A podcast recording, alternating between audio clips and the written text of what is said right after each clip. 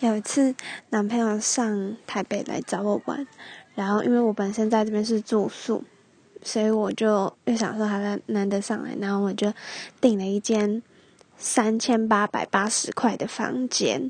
他一直到下午，呃四五点的时候才到台北，然后我们就是走走走，就是去走一走，回去的时候都已经九点十点了，就是。我们回到那间房间都已经九点十点，但是他隔天八点，他因为要就是回营区，然后他有很多东西没拿，所以他要又要就是在八点多要回家一趟，然后在那个时候我就跟他说：“哎。”可是这样子，我们就等于没有利用到这三千八百八十块的价值诶，还是我等下把你送去坐车的时候，然后我自己再回来住。他当下他就傻眼，他就想说你在说什么？我就嗯，我就想说他应该会觉得诶，我也蛮节俭的啊，什么，或者是会利把房间利用到最大化。然后他就说了一句：“如果我真的答应你，那我才是真的不爱你吧？”然后我就嗯。我就不太懂诶，因为我觉得应该利用到最大化吧。然后那个时候，我想说，因为先拿我的卡结，啊，在我结的时候，他就出去抽烟了。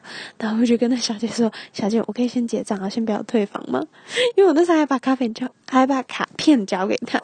然后我就把卡片拿回来之后，我就行李也拿着，就上去坐车。然后。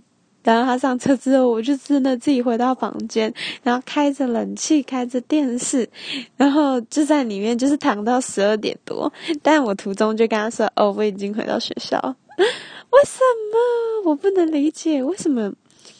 为什么他不能理解我的利用到最大化嘞？这样子那个钱才有功用啊！而且他饭店早餐他也没吃到，然后我还去吃，然后付的按摩椅他也没用到，然后我也去用，我就觉得这样才心满意足啊！而且回来我跟我女生朋友他们俩讲的时候，他们也觉得嗯，这这样才正常吧？我觉得他，我觉得男朋友这样才不正常吧？可是他也是担心我了，对不对？可是那这样你会觉得我跑回来很奇怪吗？